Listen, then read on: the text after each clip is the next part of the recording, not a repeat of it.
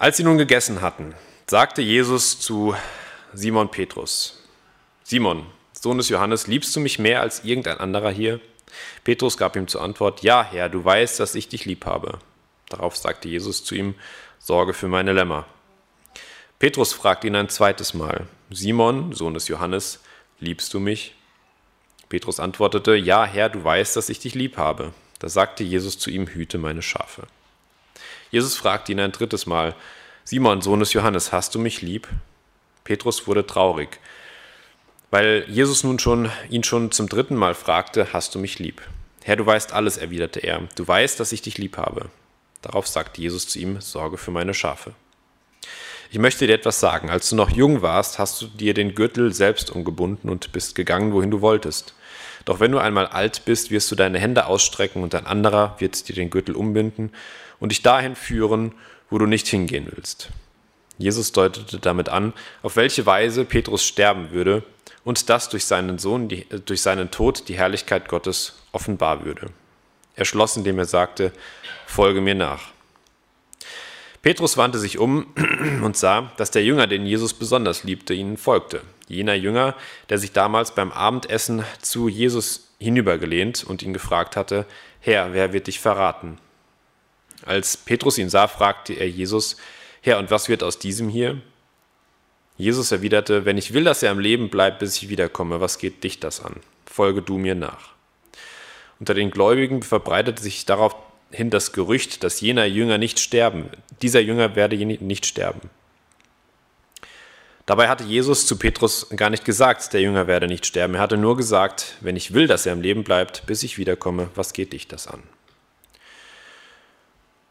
Der Jünger, von dem Jesus das sagte, ist auch der, der all diese Dinge bezeugt. Er hat sie niedergeschrieben und wir wissen, dass sein Bericht wahr ist. Es gäbe noch vieles andere zu berichten, was Jesus getan hat. Wenn alles einzeln niedergeschrieben würde, ich glaube, die Welt wäre zu klein, um all die Bücher zu fassen, die man dann schreiben müsste. Ja, auch ich darf euch heute ganz herzlich begrüßen. Schön, dass ihr alle da seid.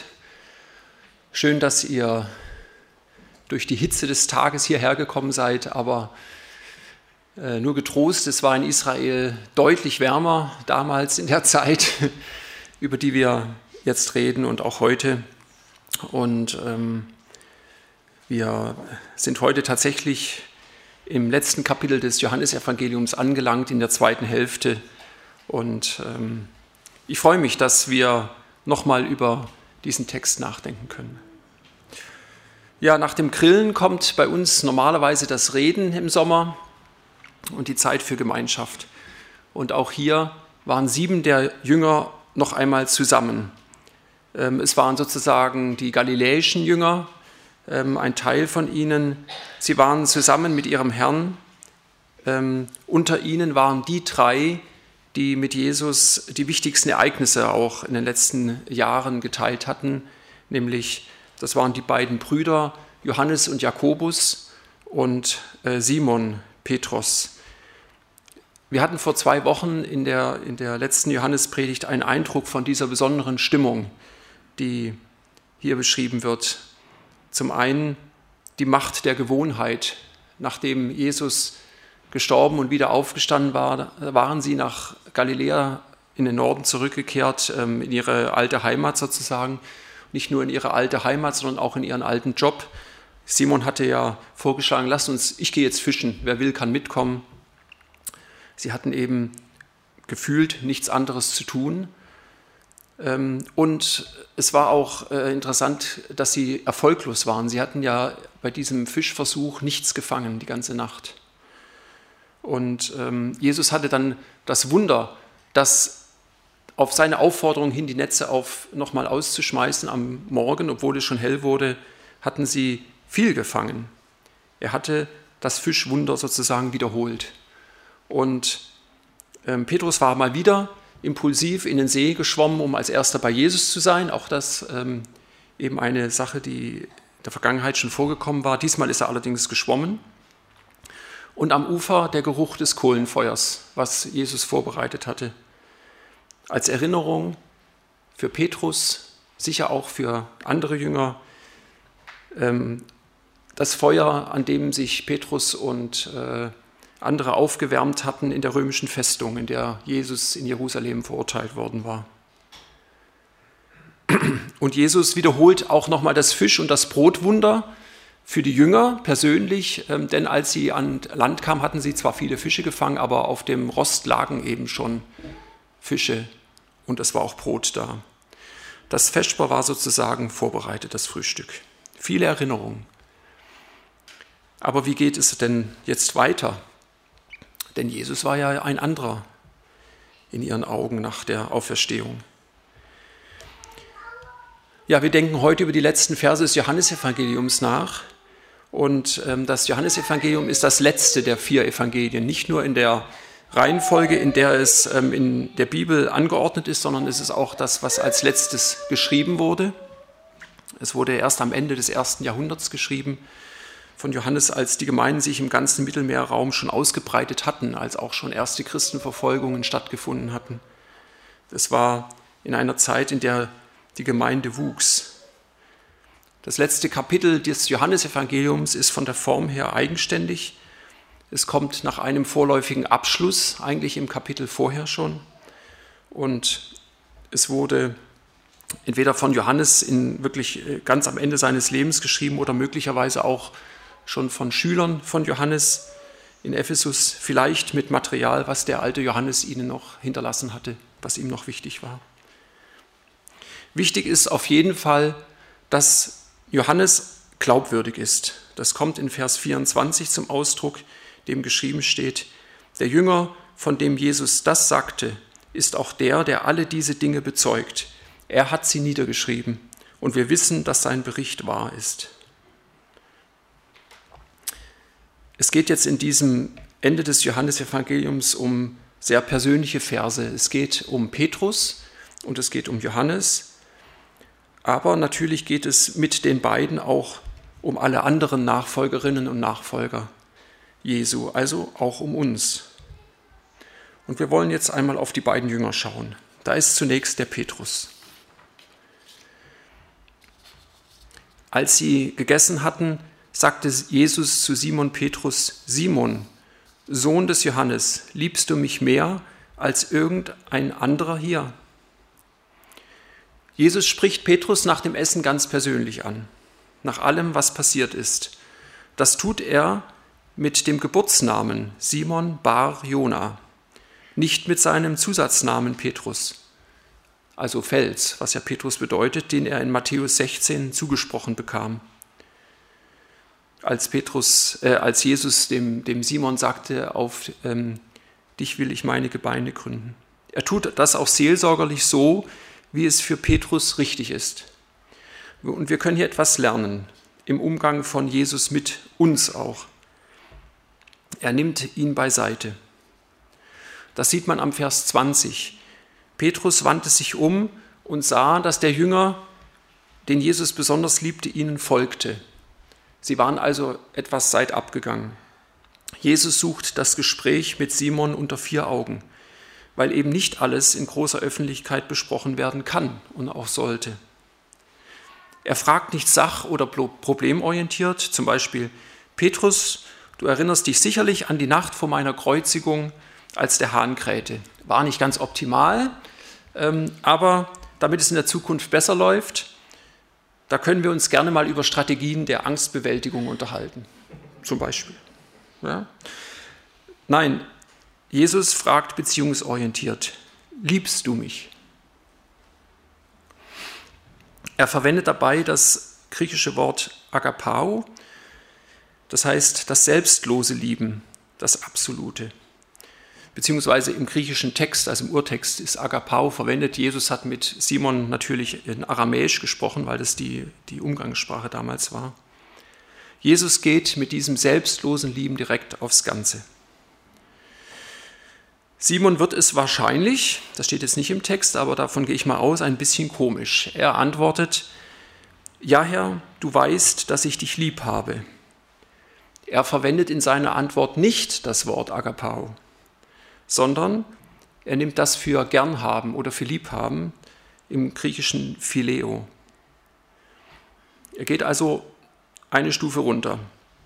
Und Jesus beauftragt ihn neu, Sorge für meine Lämmer. Das geht dreimal so. Dreimal wird Petrus in dieser, an diesem Morgen gefragt, nee, äh, Petrus wurde dreimal in der Nacht vor der Kreuzung gefragt, ob er Jesus kennt. Und dreimal fragt ihn Jesus jetzt, ob er ihn liebt. Beziehungsweise er macht es zweimal, denn beim dritten Mal, da mildert Jesus die Frage schon ein bisschen ab, indem er dann das verwendet als Wort, was auch Petrus nimmt. Er geht auf Petrus ein und fragt ihn, ob er ihn lieb hat. Es ist für uns alle gut nachvollziehbar, dass Petrus bei der dritten Wiederholung dann wirklich traurig wird. Und er wiederholt es noch einmal und er kann sich darauf berufen, dass Jesus ihn kennt und dass Jesus sein Herz wirklich kennt. Und Jesus weiß, dass er Jesus lieb hat. Und diese Traurigkeit ist nichts Schlimmes, sondern diese Traurigkeit ist in dieser Situation ganz wichtig, weil sie letztendlich ein heilsamer Schmerz ist. Und damit ist auch die Geschichte von der Nacht in der Festung, als er ihn eben verraten hat, als er nicht zu ihm gestanden ist, geklärt. Und Jesus fängt jetzt nach diesen drei Fragen auch nicht an, das jetzt nochmal problemorientiert zu bereden, sondern es ist damit wirklich vergeben und es ist vergessen. Er hat für Petrus etwas anderes. Der starke Kerl, der starke Simon bekommt seine Aufgabe zurück, die er vielleicht innerlich schon aufgegeben hat. Und Simon wird zusätzlich zum Fischer, was er menschlich gesehen ist, zu einem Schafhirten. Mit zwei kleinen Varianten, denn Jesus sagt nicht immer dasselbe. Auch wenn es in manchen Übersetzungen zum Beispiel auch in Luther nicht ganz so deutlich rauskommt, sondern das gleiche Wort verwendet wird. Er sagt, Sorge für meine Lämmer, hüte meine Schafe und sorge für meine Schafe. Für das erste Sorgen steht im griechischen Text Bosko, gemeint ist Weiden im Sinne von nähren, eine gute Weide anbieten. Es geht also um die Ernährung, es geht darum, dass er Verantwortung übernehmen soll für die geistliche Ernährung der Lämmer oder der Schafe. Und das zweite Wort hüten, das kommt von Poimano, das ist eigentlich Fürsorge einschließlich dem Schutz vor Feinden, also bewahren oder eigentlich das klassische, äh, die klassische nächtliche Aufgabe sozusagen eines Schafhirten, dass ähm, die Herde geschützt ist. Und die Lämmer und die Schafe die stehen aus meiner Sicht für verschiedene Gruppen von Christen. Für die Jungen auf der einen Seite, die vielleicht mehr Ernährung brauchen, um im Glauben und in der Beziehung zu Christus wachsen zu können, aber auch die erfahrenen Christen, die Alten, die andere Bedürfnisse haben, die vielleicht eher mal gefordert werden müssen, dass sie selber Verantwortung übernehmen, dass sie selbst auch lehren, die aber natürlich auch Ernährung brauchen. In Johannes 10 hatte Jesus sein Hirtenamt erklärt, dass er der Hirte ist für die Schafe. Ich bin der gute Hirte. Ich kenne meine Schafe. Und meine Schafe kennen mich genauso, wie der Vater mich kennt und ich den Vater kenne. Und ich gebe mein Leben für die Schafe her. Er macht damit deutlich, dass das Schafe Hirten für ihn viel mehr ist, als nur sie zu bewachen und dann davon zu laufen, wenn es mal nicht mehr funktioniert und wenn es kritisch wird. Das ist ja dann der Mietling oder der sozusagen angestellte Hirte, der eben letztendlich nicht die letzte über Verantwortung übernimmt. Und Petrus hat aus diesem Vorbild seines Herrn verstanden, dass die Schafe, für die er verantwortlich ist, eben nicht sein Besitz sein werden, sondern dass die Gemeinde, für die er später verantwortlich sein wird, ähm, etwas ist, wo er ein Hirtenamt hat, aber die ihm nicht gehört.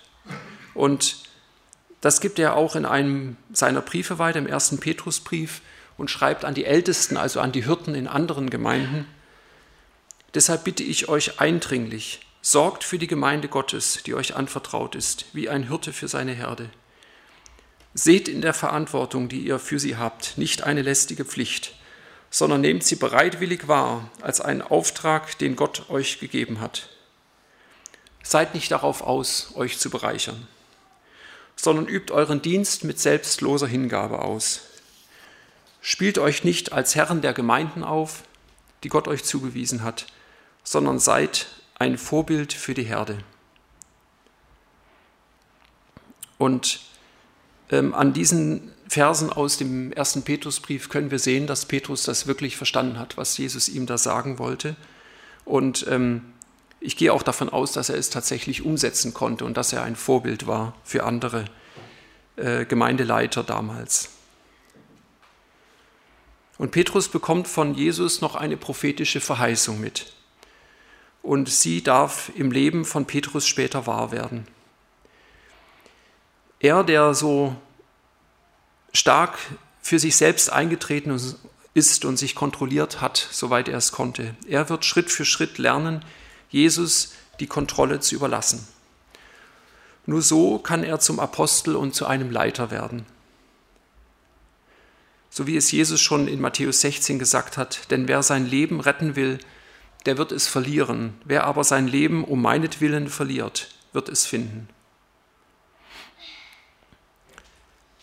Mitten in der Zeit, in der die Jünger mit Jesus unterwegs waren und gelernt haben.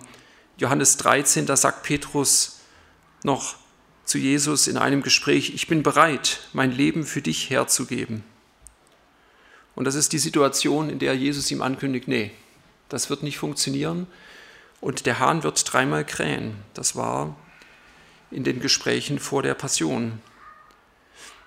Und das, was er ein bisschen großspurig Jesus da versprochen hat, das Leben zu geben, das wird später tatsächlich wahr werden, aber erst dann, wenn es eben dem Willen Gottes entspricht.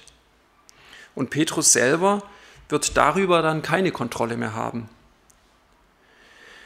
Ich habe in einem Kommentar von Benedikt Peters noch einen interessanten Gedanken zu dem Halbsatz ähm, gelesen, doch wenn du einmal alt bist, wirst du deine Hände ausstrecken. Wir denken ja sofort, mit diesem Händeausstrecken ist vielleicht ein Fesseln der Hände gemeint, bevor er weggeführt wird. Oder vielleicht eine Blindheit des Petrus, weil er sich nicht mehr orientieren kann. Und ähm, in der Vergangenheit wurde es von vielen Auslegern als Hinweis auf eine Kreuzigung verstanden, dass er praktisch beim Kreuzigen seine Hände ausstreckt. Aber dann passt es nicht, dass das vor dem Wegführen ist. Peters hat äh, geschrieben, dass es auffällt, dass hier wörtlich im Griechischen genau das gemeint ist, was schon in Jesaja 1, Vers 15 steht. Und wenn ihr auch eure Hände ausbreitet. Das ist ein Vers, in dem Gott der Gemeinde durch Jesaja sagt: Auch wenn ihr zu mir ruft und betet. Also eine Gebetshaltung, die eher verzweifelt nach Gott ruft. Und im Zusammenhang mit Jesaja 1 ist dieser, diese Bitte umsonst, weil sie gar nicht ehrlich gemeint ist. Aber trotzdem mag diese, diese, diese Worte mit dem Händeausstrecken letztendlich ausdrücken, dass da eine Gebetshaltung gemeint ist. Im Bewusstsein der totalen Abhängigkeit von Gott. Und das würde vom Zusammenhang ja eigentlich auch gut passen. Jesus sagt dem Petrus abschließend, folge mir nach. Und das schließt nochmal alles ein. Das gilt jedem von uns hier. Das ist eigentlich ähm, sozusagen das Abschiedswort von Jesus an Petrus damals ähm, in Galiläa.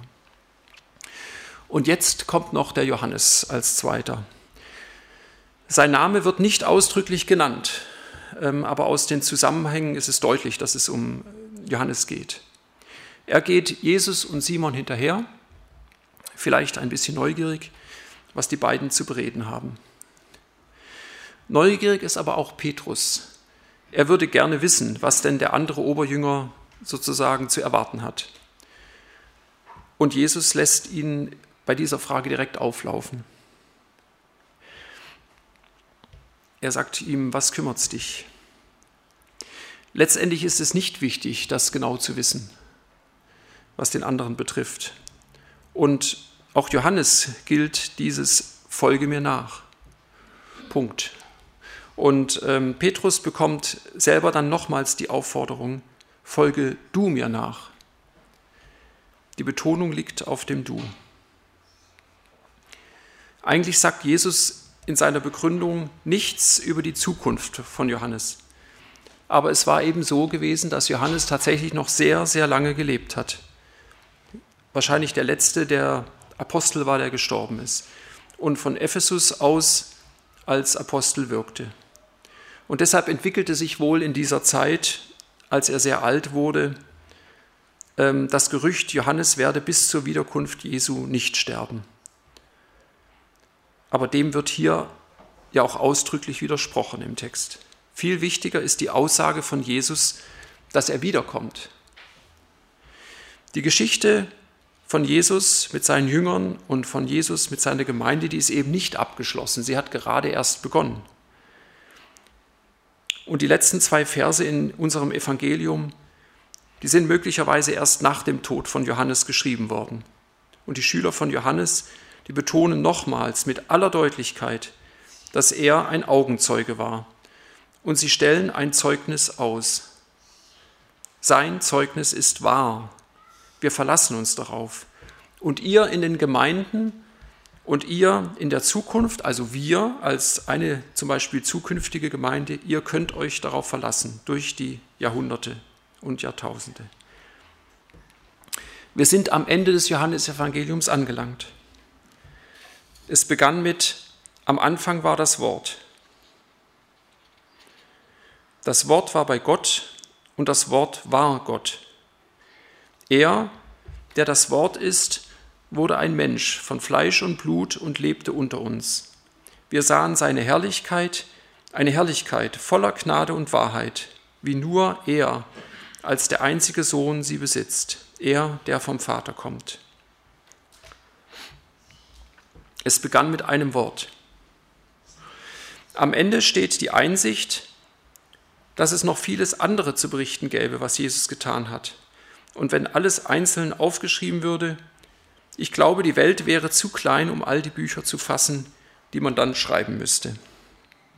Das ist ein Hinweis auch in die heutige Zeit, denn es gibt ja tatsächlich viele Bücher, Videos und Podcasts von Menschen, die berichten, was Jesus mit ihnen getan hat und was sie erlebt haben mit ihm. Und manches von, davon kann uns auch wirklich weiterhelfen, weil eben das Zeugnis von anderen Menschen auch wichtig ist. Es ersetzt aber nicht die persönliche Erfahrung. Und es ersetzt auch auf keinen Fall die persönliche Beziehung, die wir mit Jesus haben können. Wir dürfen Jesus direkt ansprechen. Wir können von ihm in der Bibel lesen. Wir können eigene Erfahrungen mit ihm machen und das fängt alles schon mit der Erfahrung der Vergebung und der Gnade an, die Jesus gibt. Eine Erfahrung, die ja auch Petrus oder Johannes mit Jesus gemacht haben. Folge du mir nach, sagte er Petrus. Das sagt er Johannes und das sagt er mir und das sagt er dir. Amen.